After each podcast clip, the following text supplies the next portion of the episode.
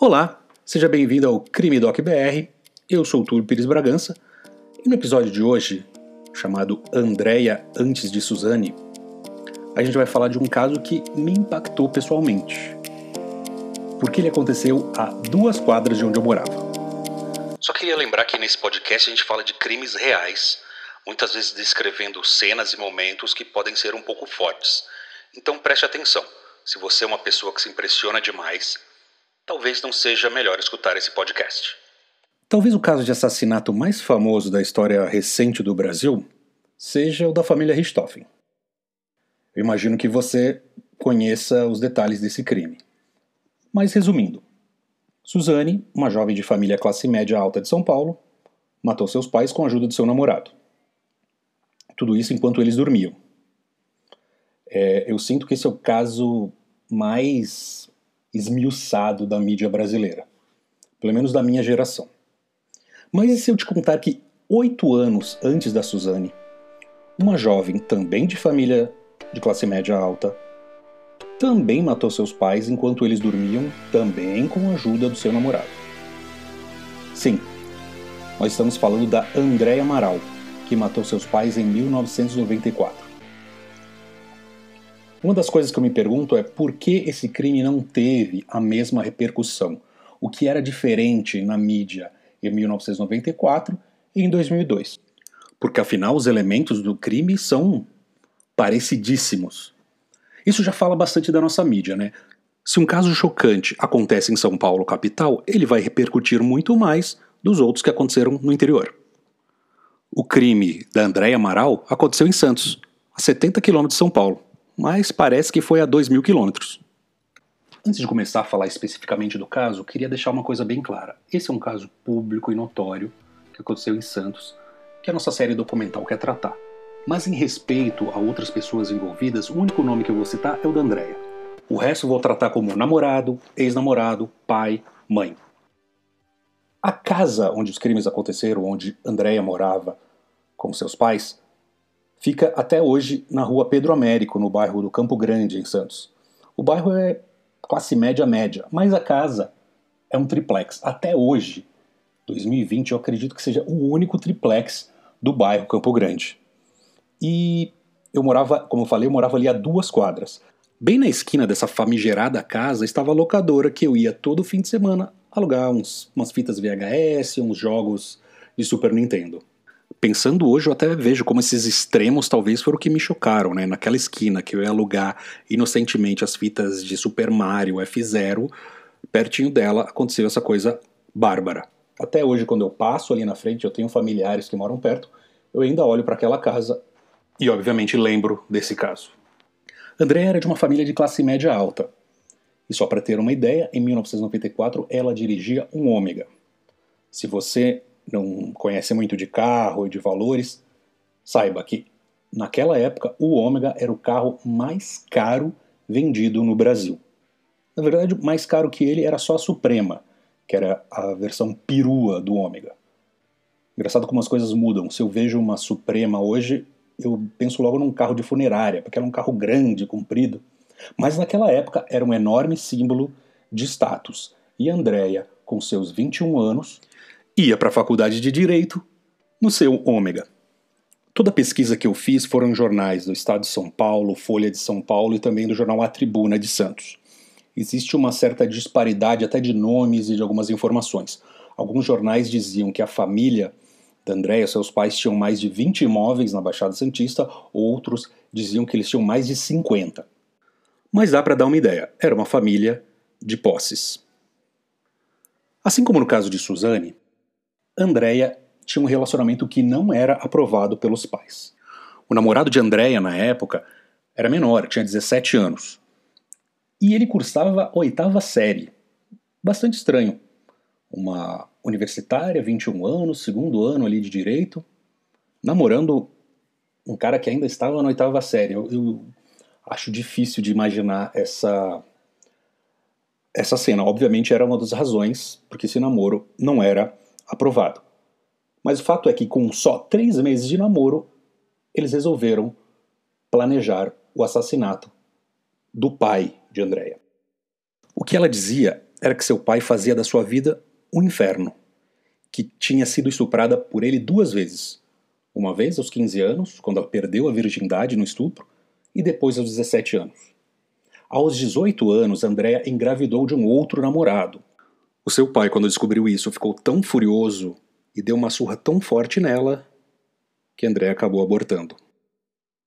Algumas reportagens dizem que ela chegou a oferecer 3 mil dólares ao namorado da época para ele cometer esse assassinato.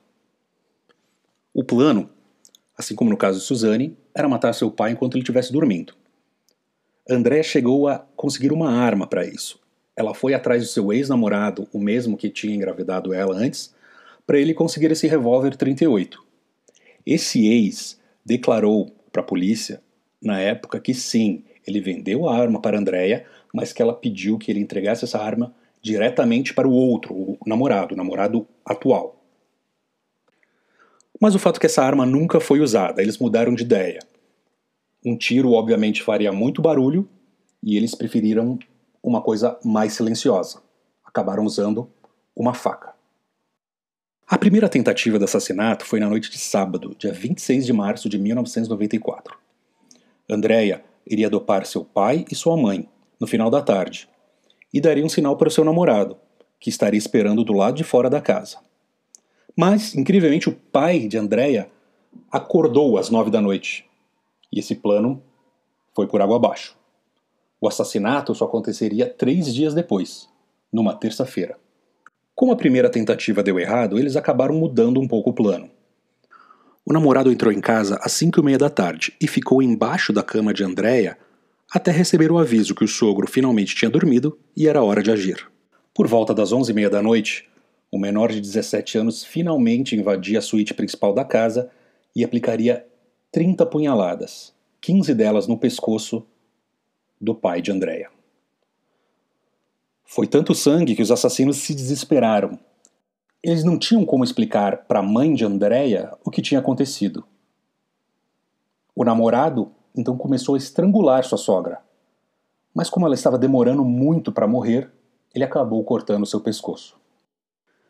Em todos seus depoimentos, e inclusive no julgamento, a Andrea sempre falou que nunca planejou matar sua mãe e que era impossível parar seu namorado, que ele estava incontrolável na hora do crime. Eu vou ler aqui o trecho de uma entrevista que saiu no dia 7 de abril de 1994 no jornal Folha de São Paulo. Pergunta do jornalista: O que te levou a pensar em matar seus pais? Andréia: Na verdade, eu cheguei a pensar em matar o meu pai, nunca minha mãe. O motivo é que ele era uma pessoa muito ruim. A minha vida era o inferno. A pergunta do jornalista: Mas ele pagava sua faculdade e havia lhe dado um carro, um Ômega 93 de presente. A resposta da Andréia: A faculdade estava com mensalidades atrasadas desde o ano passado e este ano ele não me deu dinheiro para a rematrícula. O carro eu só usava quando ele deixava. Depois de matar os pais de André, o próximo passo era desovar os corpos. O namorado e ela então se reuniram com outros três amigos na padaria suíça em Santos. Um dos amigos, inclusive, era o ex que vendeu o revólver que nunca foi usado. Mas ele se recusou a entrar nessa furada. Andréia ficou responsável então por limpar a cena do crime e inventar alguma história para o resto de sua família. O seu namorado, junto com outros dois comparsas, também menores de idade, iam se desfazer dos corpos. A ideia era desmembrar os corpos, colocar no porta-mala do Ômega e fazer a desova às margens do rio Casqueiro, que fica na zona portuária de Santos. Eu morei muito tempo em Santos e nunca passei por essa área. É uma área muito inóspita e com pouquíssimo movimento. Alguns dias depois, André apareceu na casa de sua tia, muito preocupada com o sumiço dos pais. Ela falou que sua mãe teria saído desesperada de casa depois de receber uma ligação de alguém que falava sobre uma traição do seu marido. Andréia não queria envolver a polícia e só com muita insistência da tia que elas voltaram para a casa da rua Pedro Américo. Chegando lá, a tia se deparou com um colchão lavado de sangue e chegou a desconfiar que seu irmão teria matado a sua esposa. Mas Andréia falou que na verdade era um sangue de um aborto recente que sua mãe tinha sofrido. Obviamente muito desconfiada, a tia foi para a polícia. que rapidamente acabou com toda a farsa. Poucas horas depois, os policiais receberam um telefonema anônimo que dava o nome e o endereço de um menor que dirigia o ômega de Andréia. Não foi nem preciso muita investigação, logo eles chegaram ao namorado. O depoimento do jovem de 17 anos para a polícia foi perturbador. Além de contar todos os detalhes do crime, ele falava que faria tudo de novo, sem problemas, que inclusive já tinha matado mais de mil gatos e que tinha vontade de matar alguém faz tempo. Abre aspas. Mais cedo ou mais tarde eu teria que matar alguém. Tinha essa vontade desde os 14 anos. Fecha aspas. O julgamento de Andrea foi no ano seguinte, 1995. Ela foi condenada a 25 anos de prisão por homicídio duplamente qualificado, quando o motivo é torpe e as vítimas não têm chance de defesa. Seus advogados bem que tentaram provar que ela tinha alguns problemas mentais, mas a justiça nunca aceitou. Eu fico me perguntando se esse crime tivesse acontecido esse ano, por exemplo, como é que a polícia e a mídia iam falar sobre essas denúncias da Andrea, sobre os estupros seguidos que ela sofria do seu pai. Porque nos jornais da época eles não davam muita bola para isso. De nenhuma maneira isso justificaria, né, cometer um assassinato. Mais recentemente a gente já viu alguns casos de mulheres abusadas por seus maridos que se vingaram. E elas não foram vistas da mesma maneira que Andrea foi vista naquela época. Bom, depois de julgada, Andréa foi encaminhada para a penitenciária feminina de Santos e depois para o presídio do Butantã em São Paulo. No ano 2000, ela já estava no regime semi-aberto e conseguiu o indulto do Dia dos Pais para poder passar a data com sua família. Só que Andréa resolveu não voltar. Ela ficou quatro meses foragida quando acabou sendo presa em flagrante por estelionato. O comportamento dela era considerado bom no presídio, Chegou a dar aulas de informática e, inclusive, estudar para o vestibular. Ela só foi solta em 2008. Desde então, ela desapareceu do mapa. Não se sabe muito sobre ela.